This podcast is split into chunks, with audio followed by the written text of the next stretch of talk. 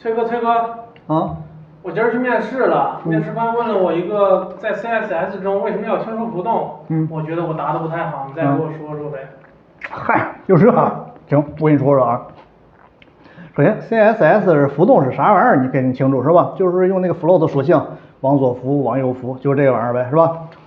这个浮动它会有一个问题，一浮动起来，本来没浮动的时候，这个元素能把这个负元素撑起来高度，但是它一旦浮动起来了，它不在一块儿了，知道吗？这负元素那高度就撑不起来了，它突从这儿就塌下去了。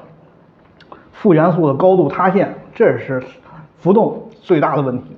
那么，怎么解决这个问题呢？就是要清除浮动，所以要清除浮动。那么清除浮动有几种手段呢？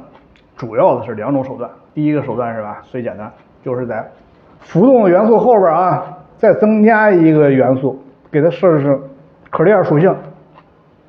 一设置 clear 属性，这浮动就被清除了，然后这高度就能给撑起来了。还有一种思路是什么呢？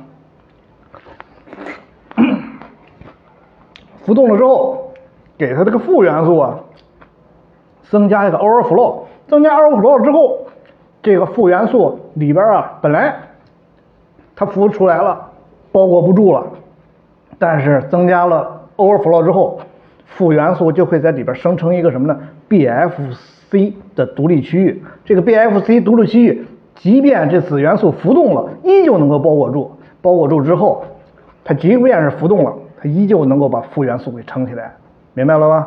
就是这意思。所以它就必须得清除浮动。